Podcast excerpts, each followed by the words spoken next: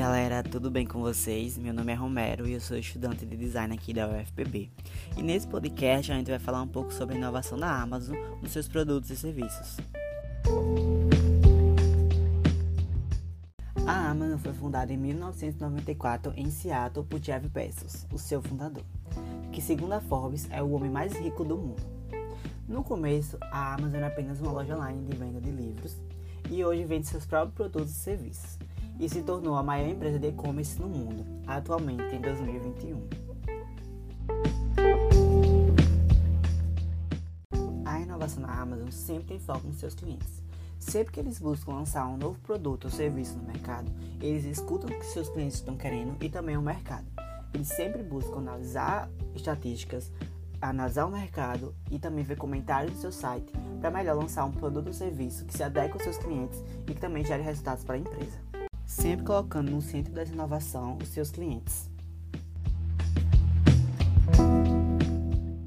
No processo de inovação, eles utilizam a metodologia chamada Walking Backwards, que no português significa de trás para frente, no qual primeiro eles pensam no que o cliente quer e deseja no momento, para depois desenvolver um projeto.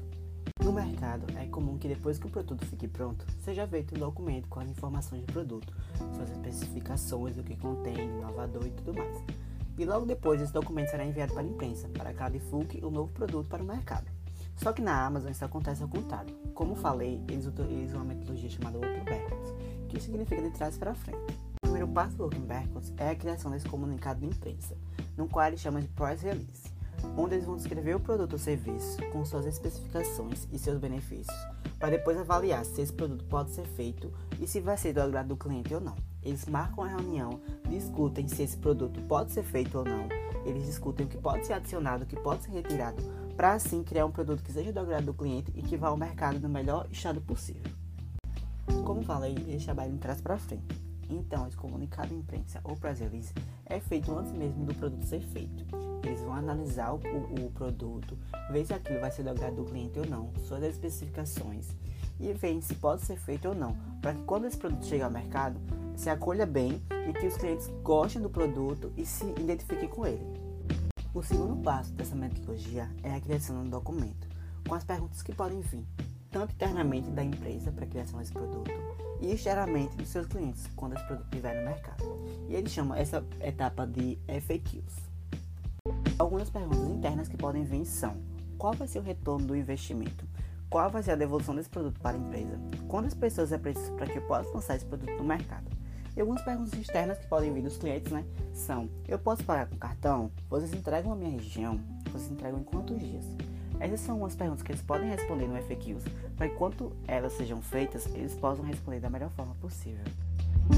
A terceira e última fase dessa metodologia é a criação de imagens que vão descrever a experiência do cliente utilizando o produto, no qual eles chamam de visuals onde eles vão descrever toda a experiência do usuário, do cliente utilizando o produto e vão ver se aquilo ali pode ser melhorado, o que pode ajustar, o que pode ser retirado para que ele tenha a melhor experiência possível utilizando o produto.